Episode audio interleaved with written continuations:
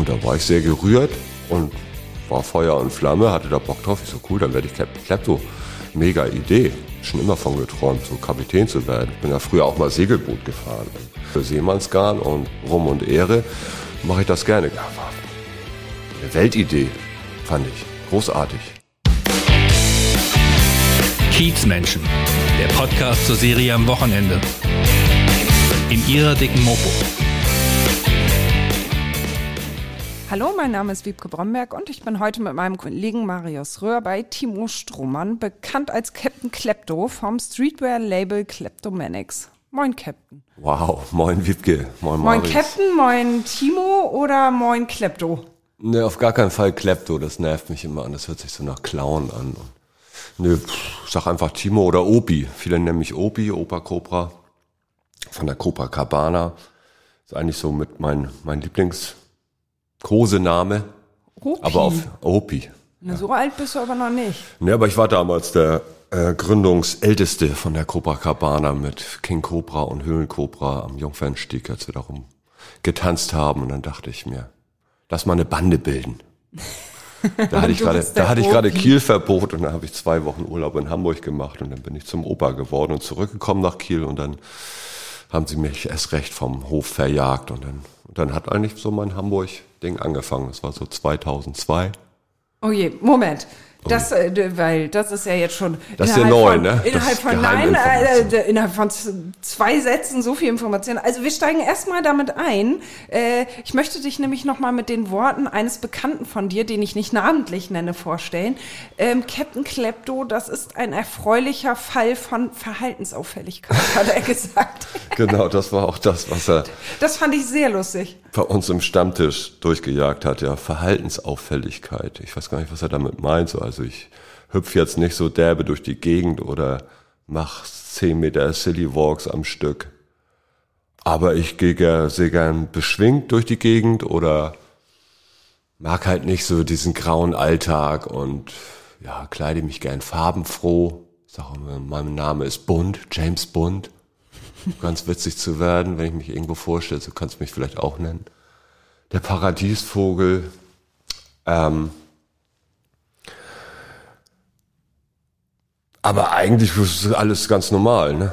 Also Na, du sitzt jetzt hier vor mir in einem Fla in einem Morgenrock. In einem Morgenrock Ja. mit Flamingos. Flamingos.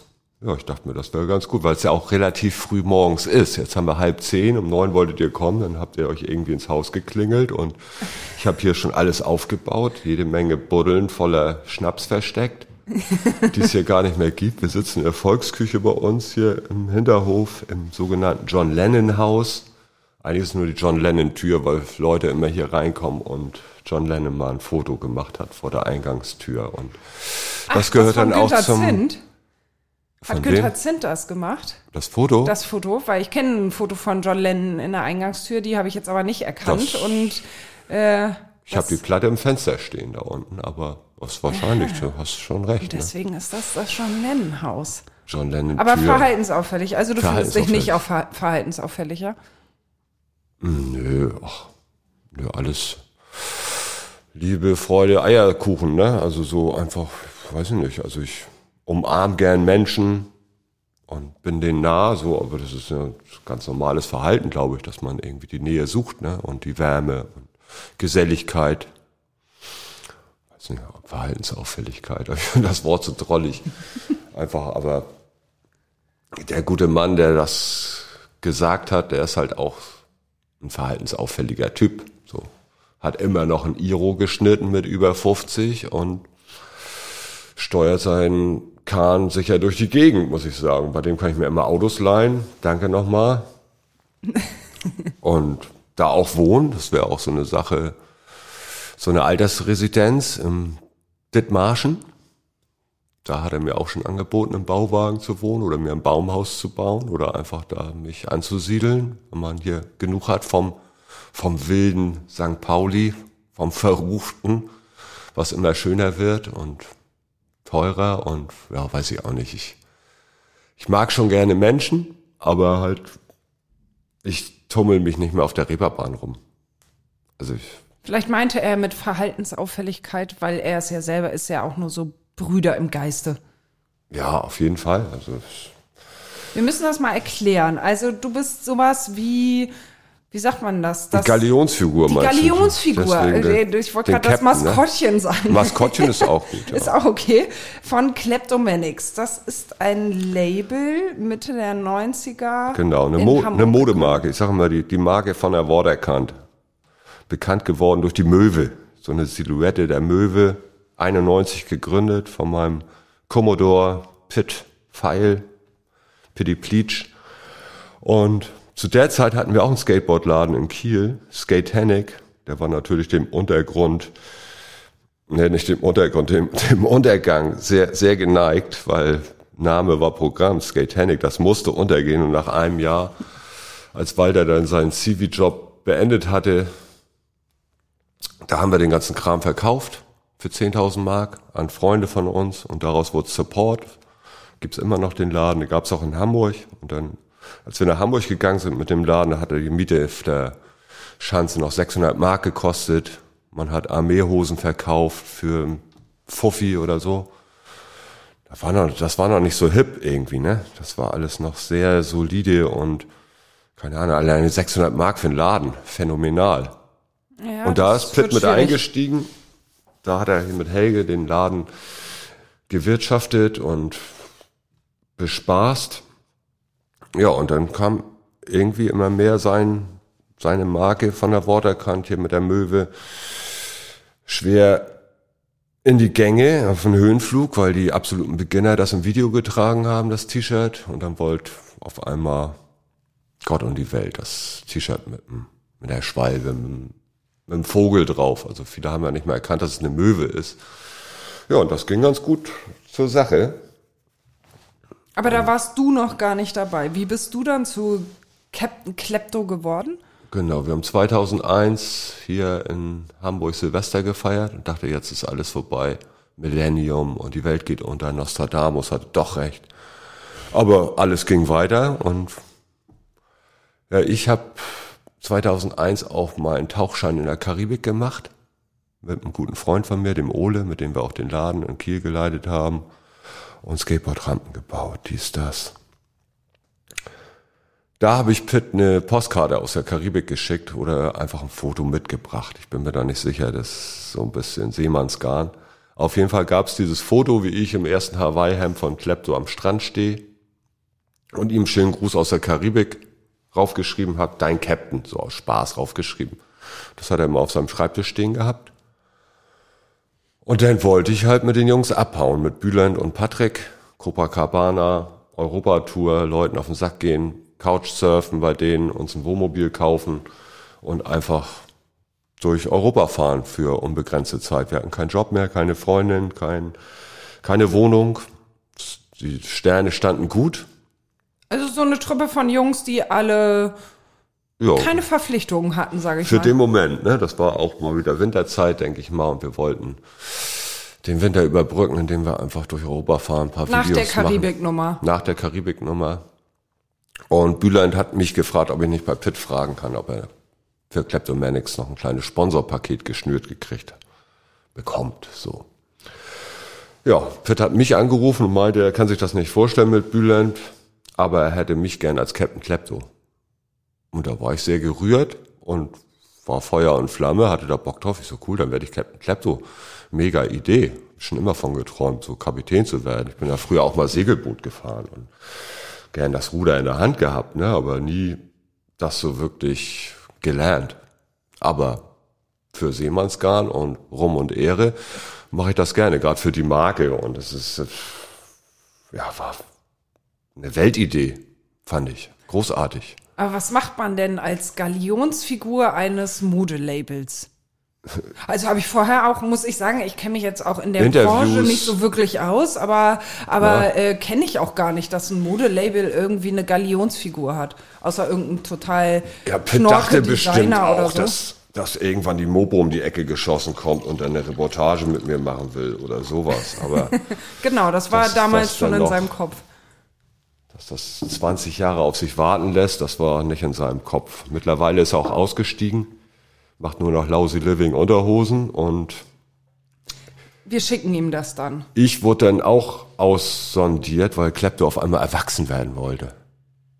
Die Modemarke von der Waterkant hat den Captain irgendwie ausgesetzt auf einer einsamen Insel auf St. Pauli und der macht so sein eigenes Ding. Ich mache noch weiterhin Werbung für Captain Klepto, ne? Also mach so Musikbingo, Spaß, mach ein Sommerfest in der Also du bist gar nicht mehr Doch. Captain Klepto, also du bist Captain Klepto geblieben, aber nicht mehr für Kleptomanics. Ja, Im Prinzip schon noch für Kleptomanics, also ich krieg da immer noch Klamotten, so viel ich will. Und auch Taschengeld, wenn ich irgendwas vorhab, unterstützen die mich. Aber wir machen nicht mehr in dem Sinne Werbung mit mir. Der Captain Klepto ist irgendwie, keine Ahnung, der ist ja auch, der will ja auch nie erwachsen werden. Der will immer so ein kleines Kind bleiben und von seiner Insel träumen und aussteigen und irgendwie, ja, Winterspiele im Sommer machen oder andersrum.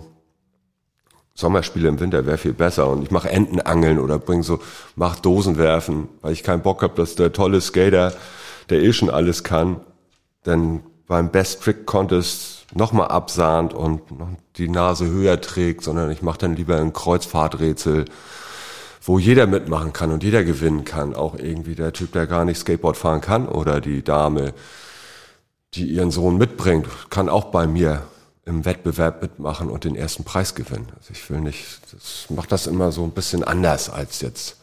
Aber diese Skateboard-Szene, da bist du schon früh reingeraten, ja? Ja, da bin ich mit groß geworden. Ich bin halt früher BMX gefahren und dann war irgendwann Skateboardfahren cooler. Alles, was aus Amerika kam, war derbe angesagt und wir haben uns unsere Vans selber gemalt irgendwie. Weil ich dachte, es gibt karierte Schuhe, das kriege ich auch hin. Da habe ich mich hingesetzt mit Lineal und Edding und habe mir meine Adidas schwarz-weiß angemalt im Schachbrettmuster. Und so halt, ne? Und haben uns alles selber beigebracht. Und auch die Rampen selber gebaut, weil die Stadt oder das Dorf war keine Unterstützung. Musstest dir alles selber basteln. Und das ging auch sehr gut. Fährst du heute auch noch? Ich kann das zumindest, ne? Also ich, wie, ich- wie vorhin schon sagte, im Winter macht das so derbe gar keinen Spaß, finde ich. So die kalten Knochen dann dazu auch noch zu bewegen. Aber es bringt halt derbe Bock zu rollen insgesamt. Dieses Gefühl von Freiheit, Abenteuer und ja, Schürfwunden oder einfach Geschwindigkeit, bisschen so die Haare im Wind und das Rattern über den Asphalt bringt schon Bock.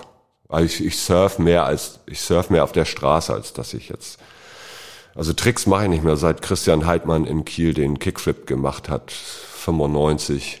Habe ich das auch ein paar Mal sagt mir versucht. leider überhaupt nichts. Ich Das muss auch sagen, nichts. manchmal nur so ganz als Außenstehende, manchmal kommt mir die Szene auch ein bisschen abgehoben vor. Kann das sein?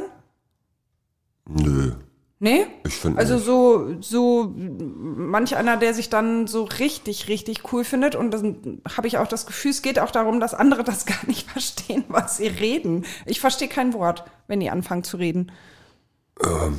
ja, Action speaks louder than words, ne, falls du das verstehst. Also, du kannst dich da halt einbringen und die, die werden auf jeden Fall mit dir sabbeln. Ja, aber ich Und- verstehe es nicht.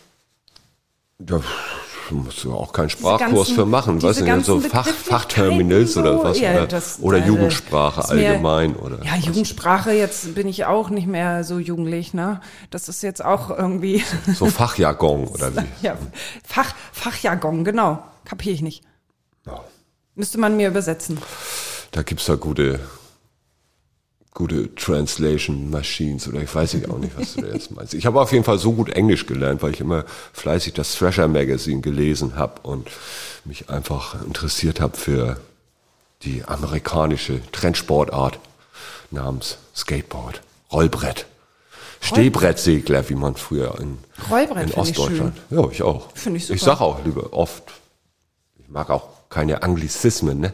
Kann ich auch schlecht aussprechen, wie so wie Albuquerque. Oder irgendwie so schwierige Sachen. Nee, ich übersetze gern auf, auf Norddeutsche. Also du bist Rollbrettfahrer. Ja, bin ich gerne. Aber ich fahre auch immer noch gerne Fahrrad, muss ich gestehen. Alles, was rollt, finde ich toll. Auto hast du gar nicht, leihst du dir dann. Auto, ne, ja. Äh, leih ich mir, genau. Schönen Dank an Manni, der leiht mir immer seine Berlinetta, schön Manta. Und der, andere, und der andere Kollege, der nicht genannt werden möchte.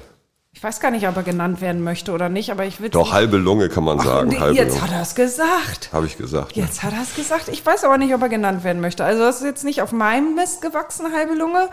Das ist jetzt, es tut mir leid. Ja, Der nee, Klepto hat das rausgehauen. Der Opi, der Opi. der Opi hat das der, rausgehauen. Der Opi hat das rausgehauen. Wir kommen mal, wir dröseln das mal auf, weil das ist gar nicht so einfach mit deinen ganzen Geschichten, weil du hast irgendwie schon tausend Sachen gemacht, deswegen musst du das mal aufdröseln. Das überfordert mich auch etwas. Okay. Also, du kommst aus Kiel. Ja, nicht mal Kiel, sondern Altenholz-Klausdorf. Schönen Gruß an meine Mutti. Die wohnt da immer noch, leider ohne ihren geliebten Mann Reinhard. Ja, ich bin Einzelkind, 1971 geboren. In Kiel tatsächlich. Und ja, da auch zur Schule gegangen. Erst aufs Gymnasium, was mir gar nicht lag. Dann bin ich auf eine Gesamtschule gekommen. Da gab es zumindest technisches Werken. Super Sache. Eine Mittagsfreizeit von anderthalb Stunden habe ich gerne in der Bibliothek rumgelungert, Comics gelesen. Insgesamt lese ich immer noch sehr gerne, nicht nur Comics, auch bald mal vier Seiten in der Mopo. Ich wusste gar nicht, dass es dieses, dieses Podcast-Format dann auch in geschriebener Form von Wiebke persönlich nochmal zusammengefasst gibt. Ja. Lesbar, mit Fotos und Ja, so. Das gibt war es, mir neu. es lesbar. Kiez lesbar, genau. Wie ging die Reise weiter? Dann habe ich diverse Ausbildungen gemacht, Zahntechniker, Tischler, versucht zu studieren, in Düsseldorf gearbeitet, bei American Sports. Das war natürlich unser Laden des Vertrauens, unser Rollbrettladen des Vertrauens. Es gab aber auch noch andere Sportarten da. Baseball, Basketball, American Football. Habe ich alles drei mitgemacht. Baseball bis zweite Bundesliga. Super Sache, mir die Schulter kaputt gemacht. Aber geht wieder. Schneeball werfen sollte ich vielleicht lassen, aber passte alles. Also du hast richtig, Ich war total verliebt in Amerika. gespielt. Bin auch dann darüber gefahren, habe mir sogar Baseballspiele im Stadion angeguckt. Totlangweilig für Leute, die das nicht verstehen oder so ähnlich wie wenn du mit Skateboardfahrern redest.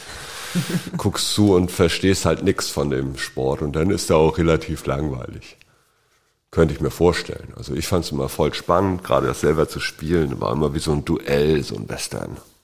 Der, der Werfer gegen den Schläger und du musst den Ball rausknacken. Und nee, macht Spaß. wie lange hast du das gemacht? War fünf Jahre, glaube ich.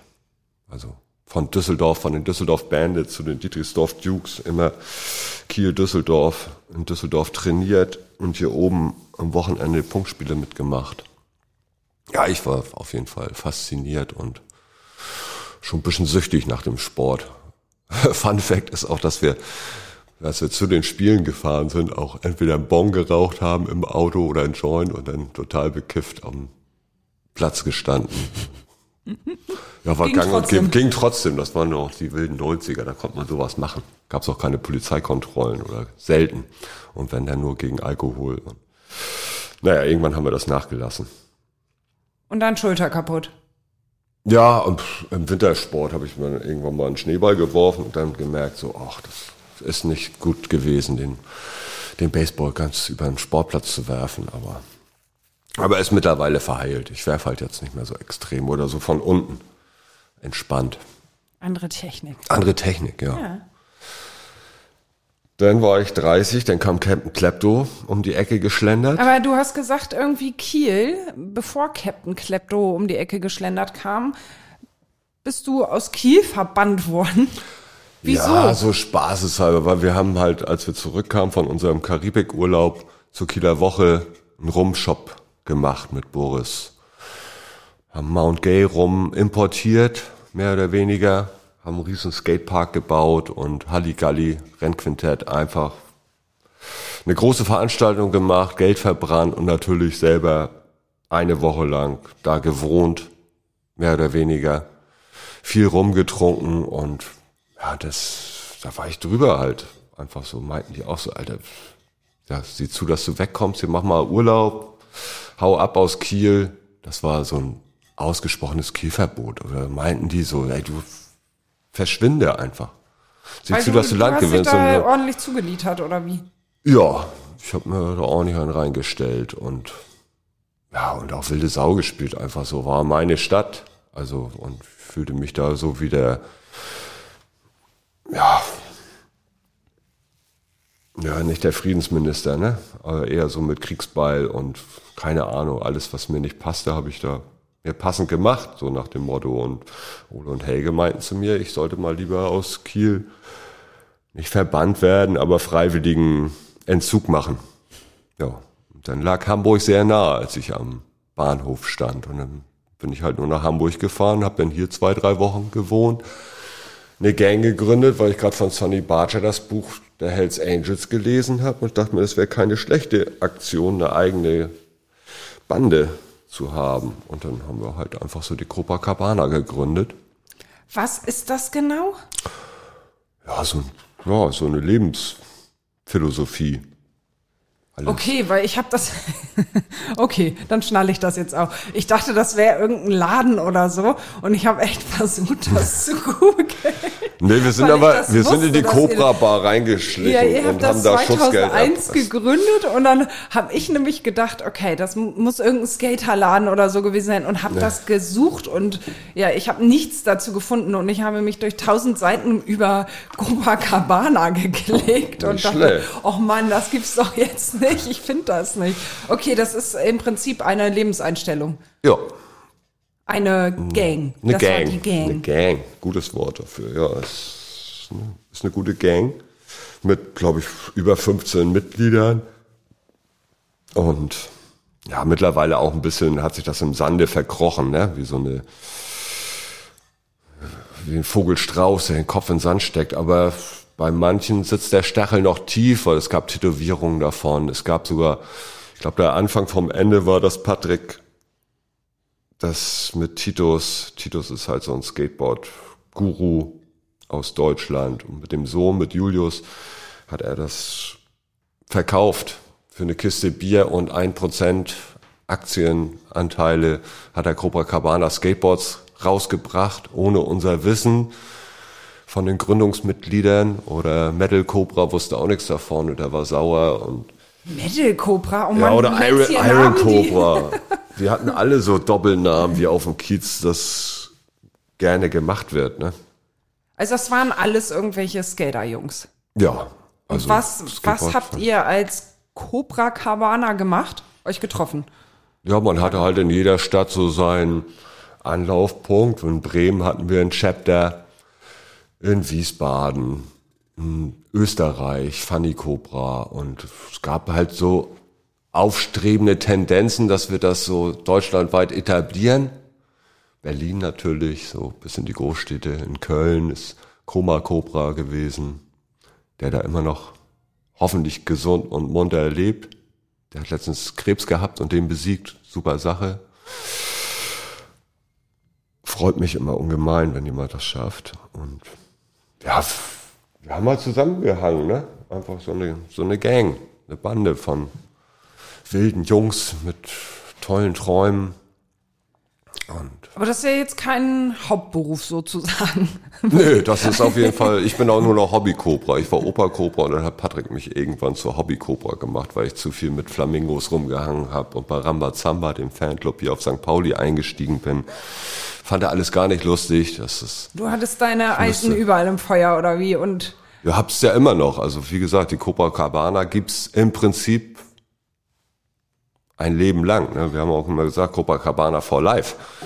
Das ist nicht nur so eine Sache, die du nur am Wochenende machst oder mal so, so eine Eintagsfliege, sondern das ist schon eine Lebenseinstellung. Das so.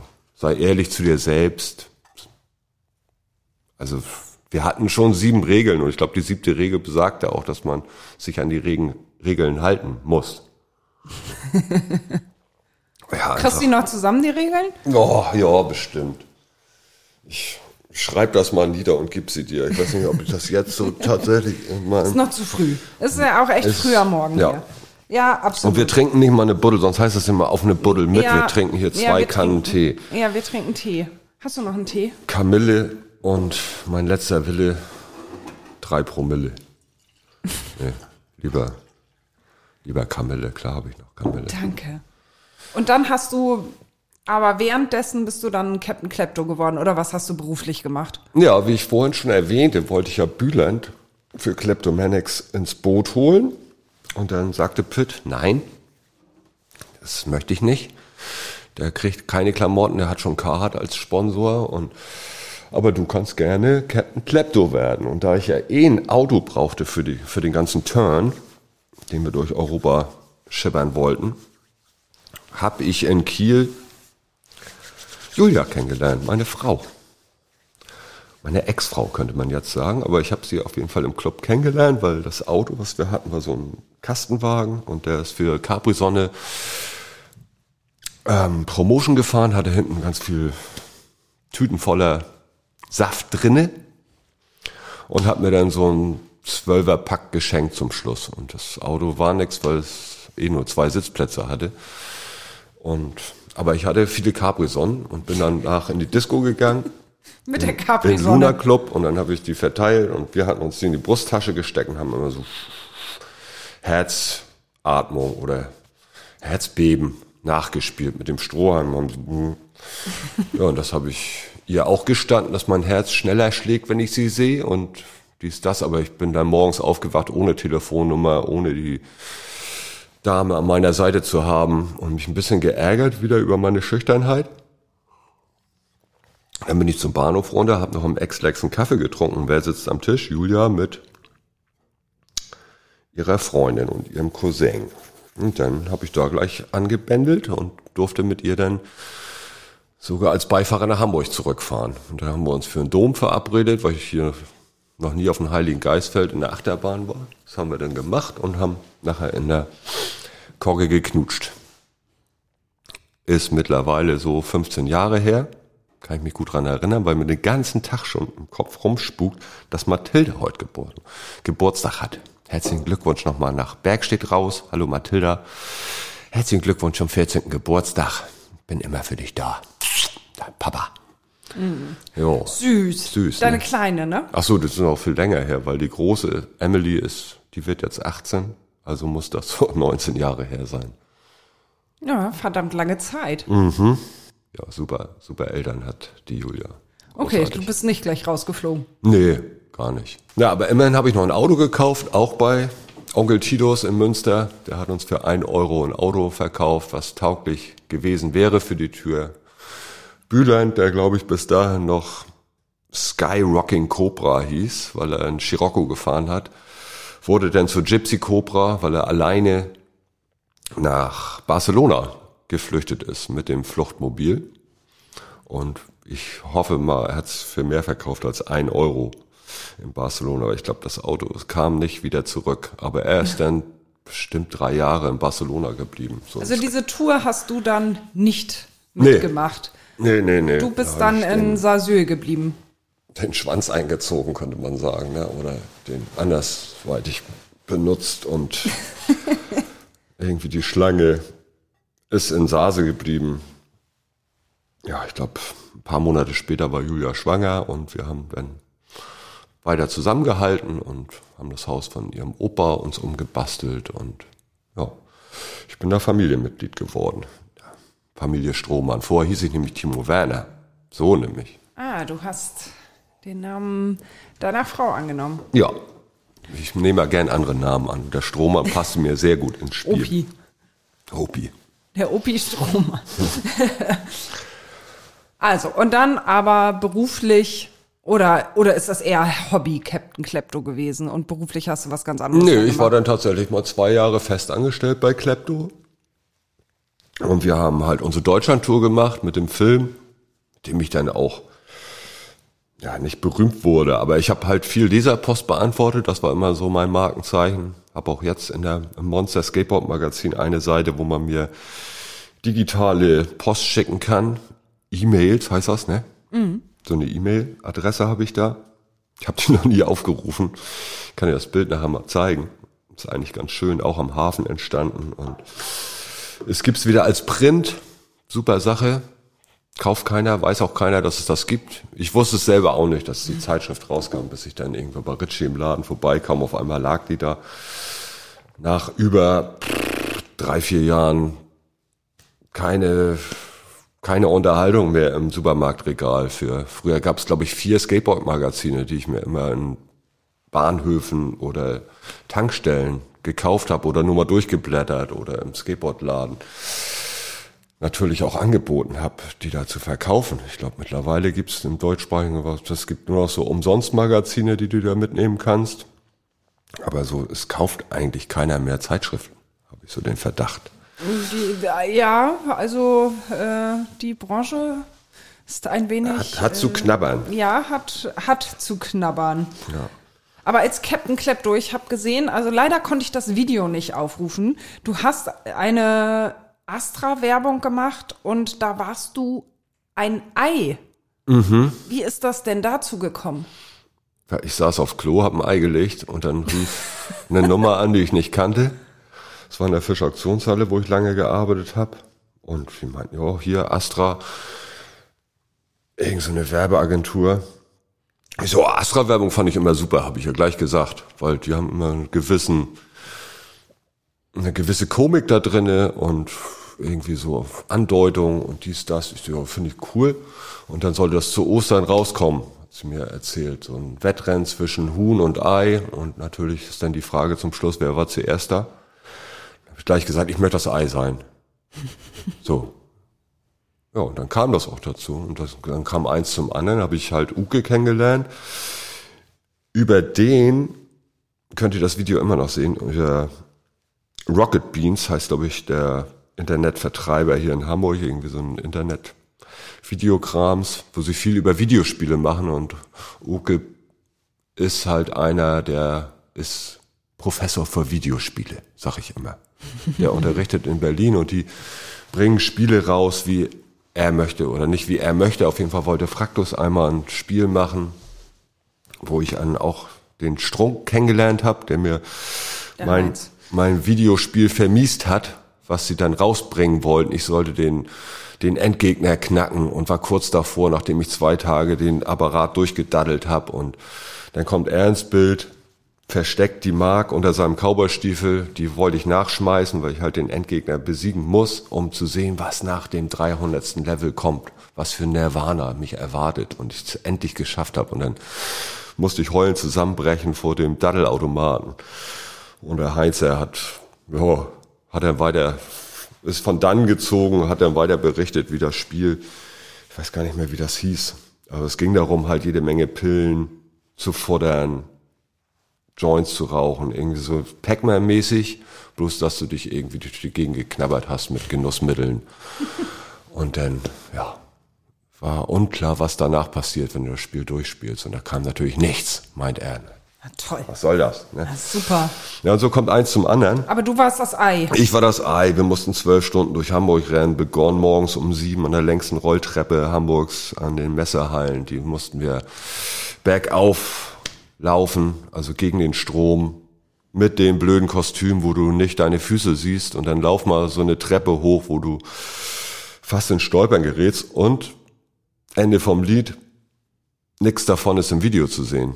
Von diesen halbstündigen Marathon immer wieder die Treppe hochlaufen und wahrscheinlich der Kameramann musste ja auch mitlaufen, hatte noch nicht so eine High-End-Halterung, dass er da irgendwie wackelfrei hochkam. Das ist meine Vermutung. Ich habe das nie hinterfragt. Aber witzig ist halt die Szene, wo das, das Huhn, eigentlich ist es der Hahn, ist gar kein Huhn, weil das ist eher so ein männliches Huhn. Der Hahn steigt in die U-Bahn ein und ich komme nicht hinterran. Das Ei bleibt vor der Tür und eigentlich ist der Hahn weg. Hab mich abgehängt.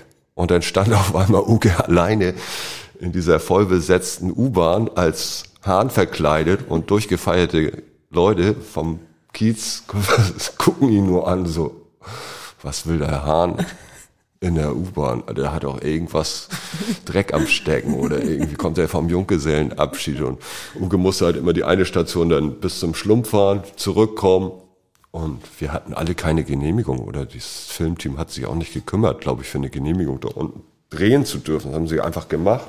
Wir wurden auch einmal kontrolliert, aber das war halt nur, ob wir eine Bahnsteigkarte haben. Die haben sie uns dann gnädigerweise noch gegeben. Aber sonst saßen da auch zwei Durchgefeierte auf der Bank eingeschlafen. Die haben ab und zu mal, der eine hat ab und zu die Augen aufgemacht, auch nur so Kopf geschüttelt, uns angeschaut, wie wir da rumturteln. Ja, aber das war nur der Anfang. Ne? Wir sind einmal quer durchs durchs Leben gezogen. Das Beste war auch, wie wir vom Waschcenter vorbeilaufen, Schuss aus dem Waschcenter Richtung Davidwache laufen Und dann komischerweise, eigentlich laufen wir nur Davidwache, noch am Laufen. Nächstes Bild ist, wie ich auf dem Skateboard stehe und hinter Uke hinterher ras. Er mit einem kleinen Scooter, so ein, so ein Roller vom Filmteam. Alle haben sich Sorgen um mich gemacht, ob ich den Skateboard fahre, ob ich das hinkriege. Ich so, ja, ich krieg das schon hin. Ich sehe zwar meine Füße immer noch nicht. Was auch nervt, wenn du nicht weißt, wo du so auf dem Brett stehst, aber du fühlst es ja. Und wenn du erstmal ins Rollen kommst, dann ist, ergibt sich das. Aber wir mussten halt beim Burger King so hoch, nur eine ganz kleine Fuge vom Kannstein. Und Uke fällt hin, weil sich keiner Sorgen gemacht hat, dass er diesen Roller nicht fahren kann. Aber die Rolle war halt so klein und ist dann gestürzt und ich kichernderweise um, um diesen Lucullus rumgefahren, um die Würstchenbude und sehe ihn nur so, oha, das ist doch gar nicht so witzig. Der blutet sogar und hat den richtigen Cut unten am Kinn, die Brille kaputt, die Hände aufgeschürft. Oh nein. Hat sich dann bei Burger King hingesetzt, das untersuchen lassen von Cecily, die uns die Kostüme gebaut hat. Und dann meinte ich nur so, ja, geht bitte rüber zu Kentucky Fried Chicken, so ein Huhn beim Burger King ist nicht gern gesehen. Ich würde bei Kentucky Fried Chicken mal anklopfen und dann, ja, man musste dann auch weiter wirklich ins Krankenhaus kurz genäht werden. Oh je, aber du bist ja auch nicht ohne Verletzung da rausgegangen, ne? Das Ei hat dich aufgeschubbert. Ach, das habe ich vorhin schon erwähnt. Ja, ich habe Ja, ja, hab so weiche Kniekehlen und das Kostüm hat so ein bisschen eine harte Kante gezeigt. Und dann gegen Nachmittag, wir haben ja wirklich zwölf Stunden gedreht und irgendwann bei, ja, ich glaube, die Werbeagentur Philipp Kointje oder irgendwie sowas, die haben Paternoster, da sind wir Paternoster gefahren. Und da habe ich dann den Mädels gesagt, dass mir das echt schubbert an den Kniekehlen, ob die nicht irgendeine Salbe haben. Und dann haben sie da BB-Creme drauf gemacht oder irgendwas. Da fühlte ich mich echt wie so ein Rockstar, der sich da hinlegt und die Mädchen schmieren dir die Kniekehlen ein. Aber hat nicht geholfen. Ich hätte es halt schon viel früher machen müssen, da irgendwie eine, eine Rettungsmaßnahme einsteigen oder das, Aber hat sich, hat sich ja irgendwie trotzdem gelohnt, oder? Also Ja, auf jeden allein Fall. dieses Foto, du Mega. Ich hatte Ei. so viel Astra im Carport wie noch nie zuvor. Ich habe bestimmt zehn Kisten Astra geschenkt bekommen. Ja, guck mal. Ganz stark, ne? Und, Ja, dann, und die Kostüme stark. gibt's immer noch. Bei Cecily liegen die auf dem Dachboden. Dann sind wir nämlich ein oder zwei Jahre später zu Ostern, habe ich mir gewünscht, noch mal ein paar, paar Astra den aus dem Kreuz zu leiern. Und dann sind wir über den Dom gegangen zu Ostern als Huhn und Ei und alle haben uns fotografiert oder wollten ein Foto mit uns und wir sind mit dem Riesenrad gefahren. Mir ist die Kapitänsmütze von ganz oben weggeweht. Die hat ein kleiner Junge mir wieder besorgt. Ich habe ihm, glaube ich, gebrannte Mandeln dafür gegeben oder irgendwie sowas. War echt drollig. War richtig schön. Kleinen Kiezrundgang gemacht als Huhn und Ei für, für St. Pauli Tourist Office. Da haben wir uns halt einfach ein paar, paar Leute rangeholt, die Bock auf uns hatten. Und dann haben wir denen unsere Tour nochmal gezeigt, wo wir langgezogen sind, was wir gemacht haben. Bei Park Fiction irgendwie mit, da hatte Uke auf einmal ein kleines Motorrad oder ein Moped. Irgendwie eine 50er und ich bin mit dem Skateboard hinter ihm her. Es war ja immer eine Verfolgungsjagd. Ich weiß noch nicht, ob das, das Hahn immer vorne war und ich ihm hinterher ran war oder ob ich auch mal so die, die Führungsrolle übernommen habe und das doch, ja. Ich Das bin auf Ei jeden Fall vorweg. die Hafentreppe runtergerannt und er ist hinter mir her. Das sieht man halt wirklich bei rocketbeans.de. Da gibt's so ein elf Minuten Making-of, wo halt auch die Szene dargestellt wird, wie er auf die Fresse fällt. Deswegen haben sie es, glaube ich, eigentlich auch nur gemacht. Es wurde halt so derbe mir, geschnitten. Das werde ich mir auf jeden Fall hiernach äh, Mhm. nochmal unbedingt geben müssen. Eine große Sache, die du auch als Captain Klepto gemacht hast, war die Gestaltung von Hotelzimmern. Oh ja. Retterbude in Heiligenhafen und Pyjama Hotel hier auf der Reeperbahn. Da hast du mehrere Zimmer designt. Ja. Aber du bist ja gar kein Doch, ich bin Designer. Ja? Designer Mutter. Kann er richtig gut. Nee, ich mach gern so. so, Richtig cool. so.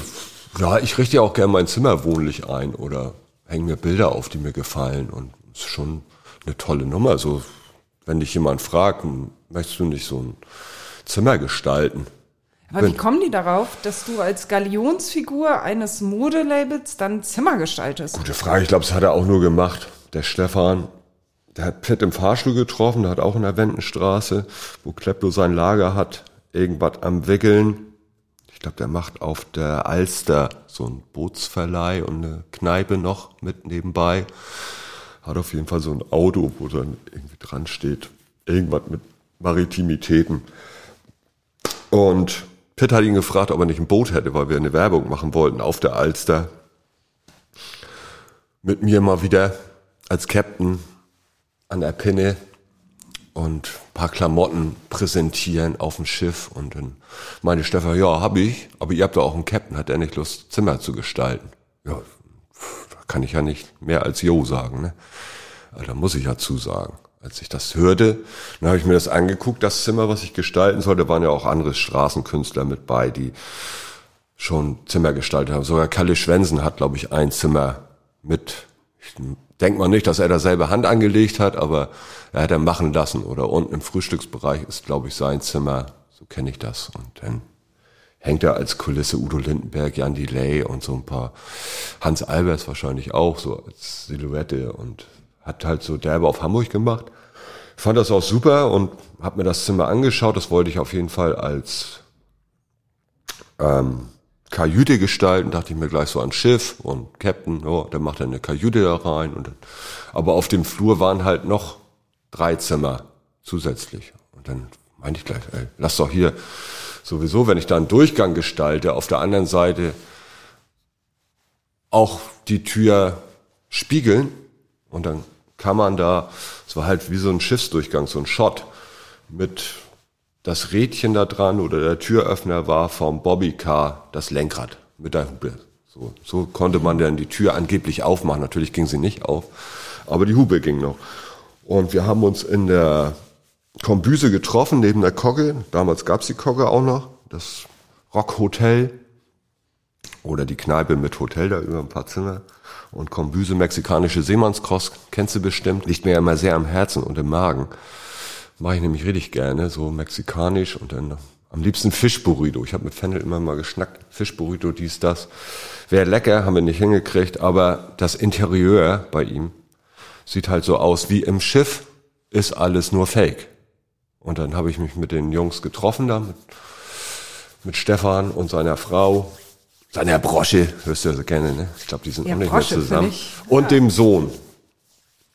Genau, nachher saß ich mit dem Sohn alleine am Tisch, weil die beiden auch dem, dem Nikotinlaster verfallen sind und vor der Tür eine geraucht haben. Und habe ich ihm auch so ein bisschen erzählt. Wir sind beide Fisch vom Sternzeichen. Man muss auch mal gegen den Strom schwimmen und sich nicht immer nur treiben lassen. Und oh, so ein paar Lebensweisheiten mit auf den Weg gegeben.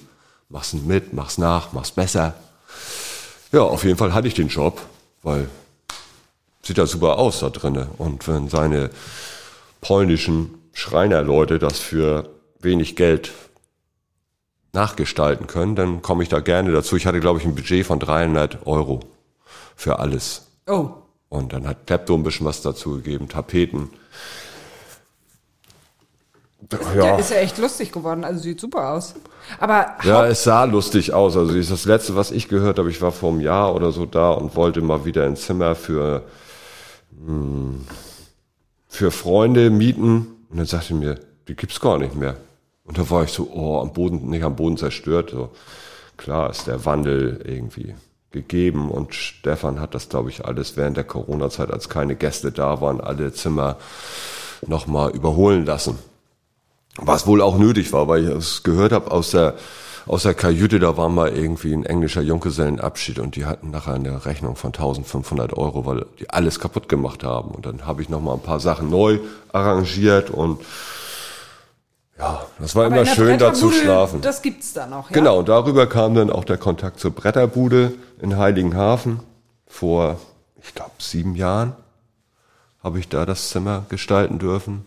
Da hat er halt auch Viva Con Aqua ein Zimmer, Fritz Cola, so diverse Werbepartner. St. Pauli hatte da ein Zimmer, wurde von Jägermeister ausgebotet. Es gibt kein St. Pauli-Zimmer mehr. Es gibt jetzt die Jägermeister-Zimmer, wer es braucht.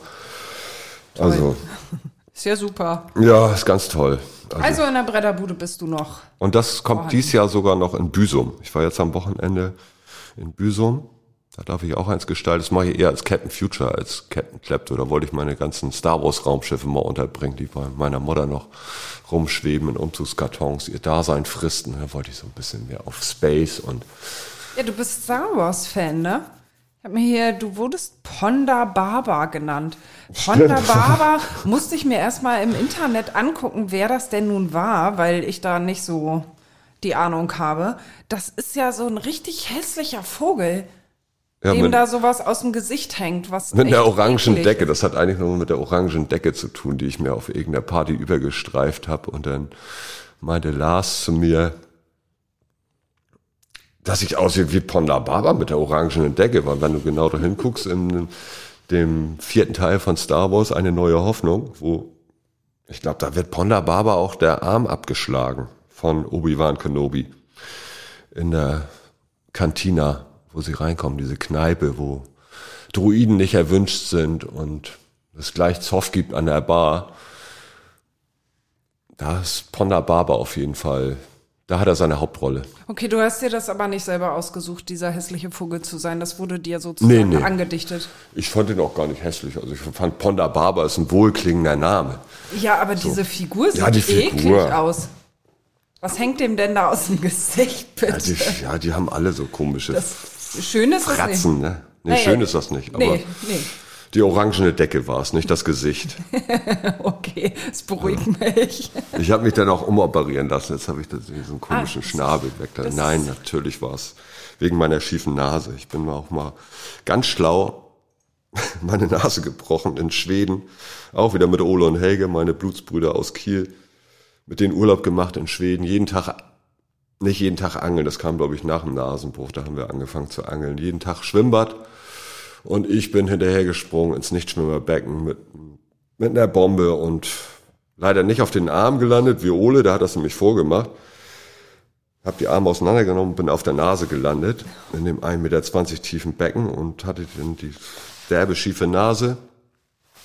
Schlüsselbein so ein bisschen angeknackst, aber schlimmer war halt die Nase, die komplett schief im Gesicht hing.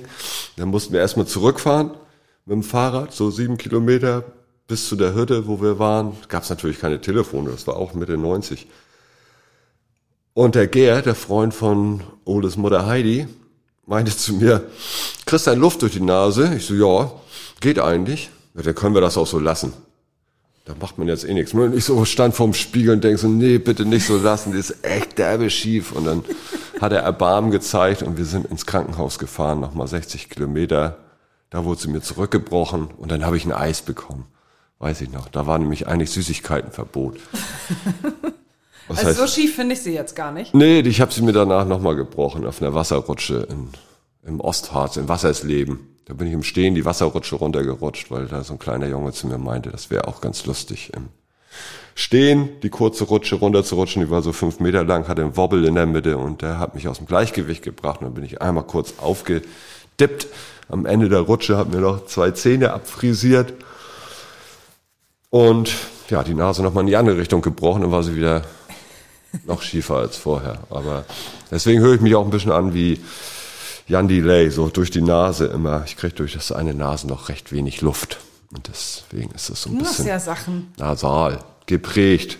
Ja, aber wenn man so ein Blödsinn macht, ne? Ja. Dann muss man da jetzt wohl mit der schiefen Nase leben. Ist nicht so schlimm. Nee, Komm also finde ich, find ich jetzt auch nicht. Nö. Aber nochmal zurück, was machst du jetzt hauptberuflich? Jetzt also, könnt ihr mich gleich mitnehmen zu Hanno Richter, meinem Freund aus der Schule, aus Kiel.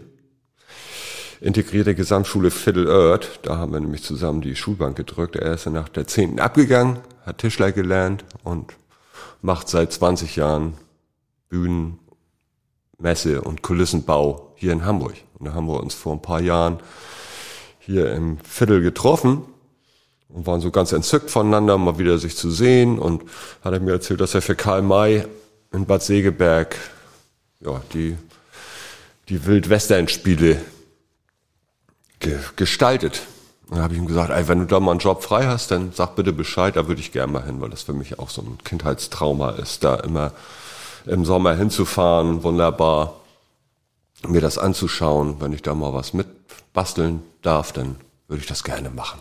Und das hat dies Frühjahr dann ja, Früchte getragen. Und jetzt machst du Kulissen für Und Karl jetzt, May. ja, für Karl May ist ja immer nur dann temporär. Da fängst du im April, Mai an. Im Juni sind, glaube ich, die, die Proben. Hätte ich auch nie gedacht, dass die Pferde dann natürlich auch so schieß- und feuersicher sein müssen, ne? dass sie auch mit den Pferden so viel proben, dass das spezielle Stuntpferde sind. Ich habe immer nur die Stuntmänner beobachtet, aber die Pferde, die sind auch so Stuntpferde. Die müssen das abkönnen, das wilde Geballer und Und du bist ja auch gelernter Tischler, ne? sowas, ja. Sowas. also ja. Also so Hobbytischler. Ne? Ich kann auch Zimmermann. Ich kann auch so gröbere Sachen. Und Zahntechnik. Und, und seit neuestem auch. Technik? Zahntechnik. Ja, meine Eltern wollten ja unbedingt, dass ich mal was ordentliches mache. Und dann habe ich mich zum Zahntechnik-Ausbildung verschrieben. Hast du gemacht. Habe ich gemacht. Vier Jahre. Aber wie viel Ausbildungen hast du denn gemacht? Ich bin immer noch auf der Suche. Ich möchte jetzt Koch werden. Meine nächste Ausbildung wird dann Koch Smoothie. Auch auf der Atlantikpassage. Ich würde gerne mal einmal, also falls das jemand hört, falls hier jemand braucht, ich würde gerne Smoothie so als Praktikum machen. Einmal über den Atlantik. Da bin ich gern für zu haben. Ruft mich an. Unglaublich, dass du. Also es äh, nimmt kein Ende. Du probierst und machst mal dies, machst mal das. Das, was dir Spaß genau. macht. Unbedingt. Immer am Ball bleiben. Ne? Also wie ich schon sagte, mach, mach, mach's mit, mach's nach, mach's besser. Ankommen, unterkommen, weiterkommen. So, immer auf der Reise. Und nach Jetzt dem Weg, der vor dir liegt, frag die, die dir entgegenkommen. Ist ja nicht von mir der Spruch. Auch mal gelesen. Also so richtig ankommen ist nichts für dich. Eher so Reise. Ja, und dann so weiter, weiterkommen, ne? Also so richtig ankommen, weiß nicht, ist, ist man ja nie. Man will ja immer, man ist ja immer auf der Suche nach dem Juwel, nach, weiß ich auch nicht, der Sternschnuppe. Hanno hatte nämlich gestern Morgen, ne, wir fahren auch gern zusammen zur Arbeit, hat gestern Morgen eine Sternschnuppe gesehen und die ist an mir vorbeigeflogen. Hätte ich auch gern gesehen, aber die war mega groß. Ich habe eher vermutet, dass wir, dass, dass die Russen kommen oder irgendwas Schlimmeres da am. Himmel runter, runterprasselt. Aber du hast ja auch lange Zeit jetzt wirklich, warst du nicht so auf Reise, sondern hast in einem Reihenhaus in Bergstedt mit deiner Frau und deinen beiden Ja, das- Töchtern gelebt. Ja, aber das war ja auch so eine Reise. Also, dass wir halt unseren Töchtern was hinterlassen möchten, wenn wir nicht mehr sind. Ne? Dass wir denen was aufbauen, so kenne ich das so von meinen Eltern. Schaffe, schaffe, Häusle baue und das wäre doch sinnvoll, nicht nur Miete zu zahlen, sondern sich irgendwas abzustottern, was dann irgendwann mal deins ist. So, das war die Intention da drinne, dass wir da irgendwas was Aber schaffen. jetzt lebst du hier mitten auf dem Kiez Mhm. Im John Lennon Haus, wie du schon erzählt hast. Ja, in der Jägerpassage. Also wie gesagt, John Lennon Haus, wenn ich immer übertrieben, haben die so Naja, gibt auf jeden Fall das Foto. Es gibt eine Tür, wo er vorstand, aber er war, glaube ich, nie im Haus drinne oder vielleicht hat er hier irgendwo auch mal Wer so, weiß das so eine Liaison so. gehabt, ne? Ja, so wer ein weiß das schon Techtelmechtel. Man weiß es nicht. Auf jeden Fall ähm, wohnst du nicht mehr in Bergstedt in dem Reihenhaus, Genau. sondern Ich habe den Schlüssel abgegeben. Ja. Ja. Und jetzt wohnst du hier in einem, ihr seid ein Wohnprojekt. Wir sitzen hier in eurer, wie nanntest du es? Gemeinschaftsküche ist es ja nicht. Ja, es ist die Volksküche.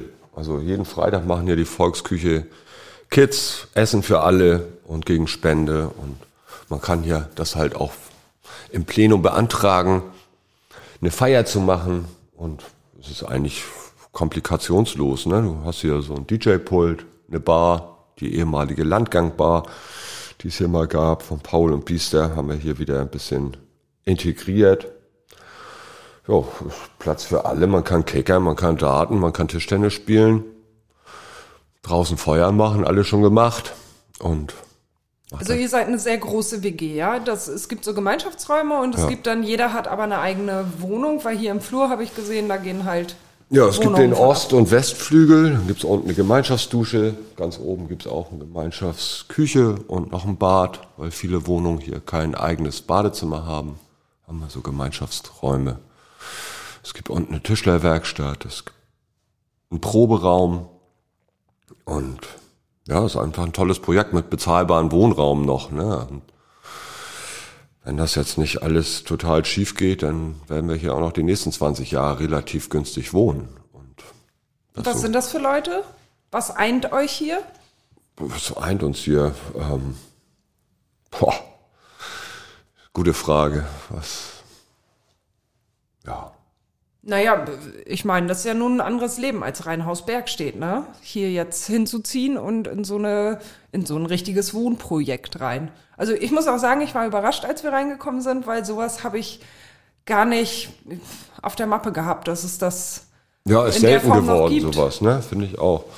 Also, es wäre halt noch viel schöner, wäre ich, wär ich vorher dazu gestoßen. Es gibt seit Mitte der 90er, Anfang der 90er haben sie das Haus besetzt, dann selber kernsaniert und dann gab's hier bestimmt mal wilde Feten und Orgien und irgendwie viel Haut zu zeigen oder einfach eine Gemeinschaftlichkeit, die man so jetzt nicht mehr kennt, weil irgendwie mit diesem Virus, was umgeht, ist das ja gar nicht mehr gang und gäbe, dass du dich irgendwie so treffen kannst. Wir hatten dann auch während des Lockdowns hier, deswegen ist das Fenster, glaube ich, auch immer noch zugehangen, weil die Nachbarn hier einfach dann reingeleuchtet haben, weil die genervt waren, dass mal wieder Lärm ist aus irgendeinem Fenster, wo wir uns hier einfach nur getroffen haben, jeden Dienstag Toast Hawaii Tuesday gemacht haben, immer jeden Tuesday irgendwas mit Tee. Tortellini, Tortilla, Transsilvanien, immer alles mit Tee. Tzatziki, kann man auch mit Tee schreiben. Und haben dann einfach hier ein bisschen zusammen gekocht, zusammen Musik gehört und dann war auch gegen Mitternacht Schluss, aber es war den Leuten von gegenüber auch schon zu laut, zu lang. Und klar hattest du immer Angst. Wir haben hier so uns in der Gemeinschaft getroffen, die nicht verantwortlich, doch verantwortlich schon, aber es war nicht vereinbar mit den Regeln, die sie uns da aufdoktriert haben, dass man sich nur noch mit fünf Leuten treffen darf und noch ein zugeheirateter darf dann auch anwesend sein oder auf Klo sitzen. Na, ihr Das seid ja alles- aber, ihr seid ja Mitbewohner. Also ihr Ja, das, das ging schon zusammen. irgendwie oder dann durftest du nachts auch nicht raus und wir haben unseren Hund namens Freiheit gesucht, war unsere Ausrede, als Lutz und ich dann von Cecily zurückkamen über den Kiez, haben wir immer so getan, als wenn ein Hund entlaufen ist, der Freiheit heißt. So, das wäre unsere Ausrede gewesen, hätte uns jemand angeschwärzt. Und klar waren irgendwie noch ein paar Nachteulen unterwegs, aber der eine hat so getan, als wenn er joggt, der andere auf der Suche nach einer Pfandflasche, die es gar nicht mehr gab zu der Zeit, weil keiner welche ausgesetzt Habt ihr auch irgendwie so politische Treffen oder sowas? Also so das Haus, das hat mich so ein bisschen an Hafenstraße Ja, ja, das gibt's definitiv. Da bin ich aber raus. Ich bin so Politikverweigerer, glaube ich. Oder ich mache schon ein bisschen was, aber ich gucke mir keine Nachrichten an.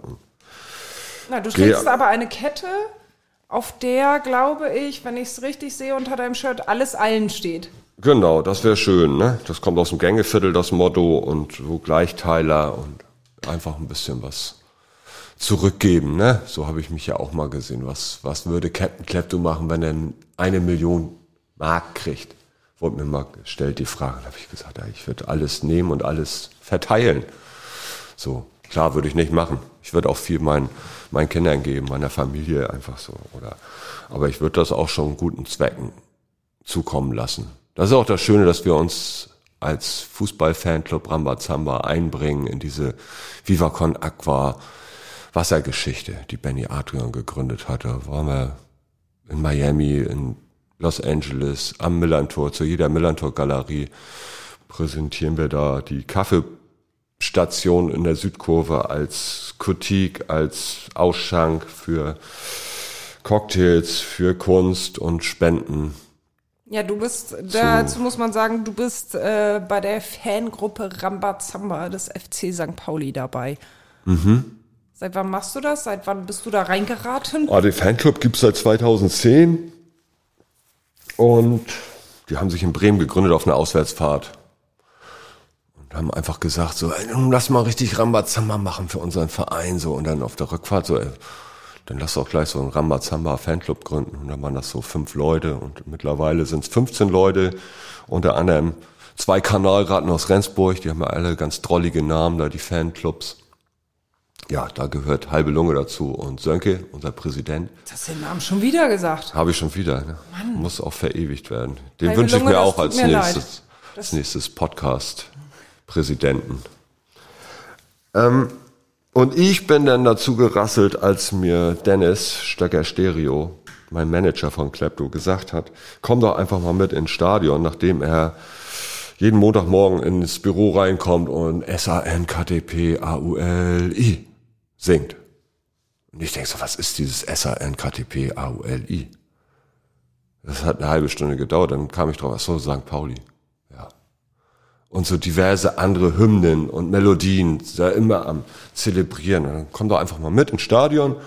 Habe ich dann gemacht. Lange Rede, kurzer Sinn. Ich habe mir noch meine Fahne gemalt, weil es von Klepto eine Bettwäsche gab mit Captain Klepto auf Turn. Hab mir gewünscht, jemand aus der Haupt möge ein Foto machen, wie ich die Fahne wedel, die ich mir vorher selbst gemalt habe, auf einer Tischdecke mit dem Besenstiel zusammengetackert, hingefahren, Piratenhut auf, so oh, voll aufgeregt, das erste Mal St. Pauli. Stehe in der Südkurve, du kannst kaum ein Bier halten, geschweige denn trinken, dann noch die Fahne schwenken, wenn neben dir jemand eine 5 Meter Blockfahne in der Hand hat. Und dann dachte ich mir, gut, dann schwenke ich die ganz schnell, wenn wir ein Tor schießen. Wir haben 2-0 verloren, ich habe nicht die Fahne geschwenkt und in der Halbzeit meinte Stagger zu mir, geh mal runter an den Zaun, ich glaube, das gefällt dir hier nicht so. Da unten ist ein Rambazamba. Ich denke so, was ist Rambazamba am Zaun, was soll das denn sein? Und dann habe ich gesehen, das sind die Jungs, von denen ich auch ein paar kenne. Das war dann so 2013, 2014. Ja, und dann haben die mich eingeladen auf ihre Monatstreffen. Und dann hast dich auch immer bei Freunden getroffen. Einer macht was zu essen, das war bei André super schön mit Rotwein und irgendwie Gulasch gemacht. Und dann habe ich einen Monatsbeitrag bezahlt, einen Grundbeitrag, habe ein Sweatshirt bekommen und dann ging die Reise irgendwie weiter. Es war super. Tolle Jungs und ja, und seitdem stehe ich dann unten am Zaun in der Süd. Und bist Rambazamba. Bin Rambazamba, ja. Bist du dann bei jedem Spiel dabei? Ah, bei je, nee, nicht bei jedem, also und jedes letzte Auswärtsfahrt gerne mit den Jungs im Disco-Abteil. Da wird immer so ein Part Partywagen von der Bahn gechartert, eine ganze Bahn komplett ohne deutsche Bahnbetreuung, macht alles Ultra St. Pauli selber. Kaufst dir dein Ticket, bummelst da runter, irgendwie hast Spaß mit zwei Disco-Abteilen. So ein alter Zug ist das, ne? Mhm. Und ja, das ist wirklich der Endgegner. Es macht Spaß. Immer die letzte Auswärtsfahrt, da sind wir gerne zusammen auf Reise. Auf Reise. Mhm. Du bist ja unser Silvester-Protagonist. Oh, ja. Ja, du bist der Sil Silvestermann. Komm, einmal zum Abschluss, einmal Silvester. Wie verbringst du Silvester? Ein Döner for One, ne? Hast du bestimmt auch gesehen. Da hat Captain Klepto sogar mal einen Film gemacht. Döner, Döner for One gibt's bei Vimeo glaube ich. Das erinnert mich wieder an Heinz Strunk. Der macht ja, wie heißt das bei dem noch?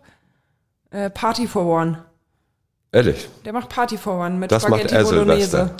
Ja, das weiß ich nicht, ob er das Silvester macht, aber der macht gerne mal Party for One mit Spaghetti Bolognese allein. Und du machst Döner for One. Ne, habe ich mal gemacht. Also das, aber es ist eine gute Idee. Da war, da war ich der hier? Butler. Hier, ja, ist noch ungewiss, wo ich dieses Jahr Silvester feiere. Also gerne mit Raclette, finde ich gut sitzt man lange zusammen und mit Freunden. Ich habe auch gedacht, Kalifornien, in Kiel gibt's auf dem Ostufer so ein kleines Dörfchen, heißt Kalifornien und Brasilien sind so nebeneinander, hinter mhm. La Belle. Da haben Freunde von uns ein Ferienhaus, was man sich vielleicht leihen könnte. Alles ein. Hallo Petra, hörst du das auch? Dann würde ich mir den Schlüssel wünschen von dir. Ja, ist ja jetzt aber nicht mehr lang hin. Mit also Kaminfeuer, ja, ich bin da noch offen für alles. Ja, du. Ich fahr erstmal. Hast doch nicht so die Pläne. Nee, ich lass mich überraschen. Letzte Frage. Was wünschst du dir? Silvester lässt man ja gerne mal so Revue passieren und so und hat vielleicht irgendwelche neuen Ziele oder. Ja. Mehr erleben, weniger arbeiten, ne? Das wünsche ich mir, glaube ich. Was würdest du denn gern erleben? Und noch vielleicht diese Atlantikpassage. Einfach, ich war halt in zu wenig Ländern für einen Kapitän. Ich war noch nicht auf allen Weltmeeren. Also Karibik, gut, habe ich abgefrühstückt. Barbados fand ich super, finde ich super. Da würde es mich gerne mal hinziehen, da einfach durch die Karibik schippern. Vielleicht auch ein längeres Praktikum als Smoothie machen. Nicht nur einmal über den Atlantik, sondern dann in der Karibik da ein bisschen Tortuga sehen. Ja, sowas. Der Captain will auf See.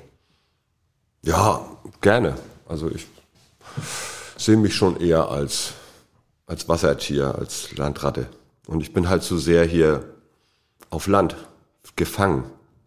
Also ich würde gerne mal so, so ein paar Brecher mitnehmen und dann nachher auch bei Ankerherz eine Geschichte schreiben. Das wäre mein Wunsch, ja. Dann wünsche ich dir ganz viel See. Ja, vielen und Dank. Danke dir sehr für das Gespräch. Easy. Ich danke dir auch, Wiebke. Wenn euch die heutige Folge gefallen hat, dann hört doch auf jeden Fall noch, noch andere Folgen. Abonniert uns bei Spotify, bei Apple Music oder was ihr sonst nutzt und besucht uns bei Instagram. Da sind wir seit kurzem auch zu finden. Wir freuen uns auf euch. Vielen Dank.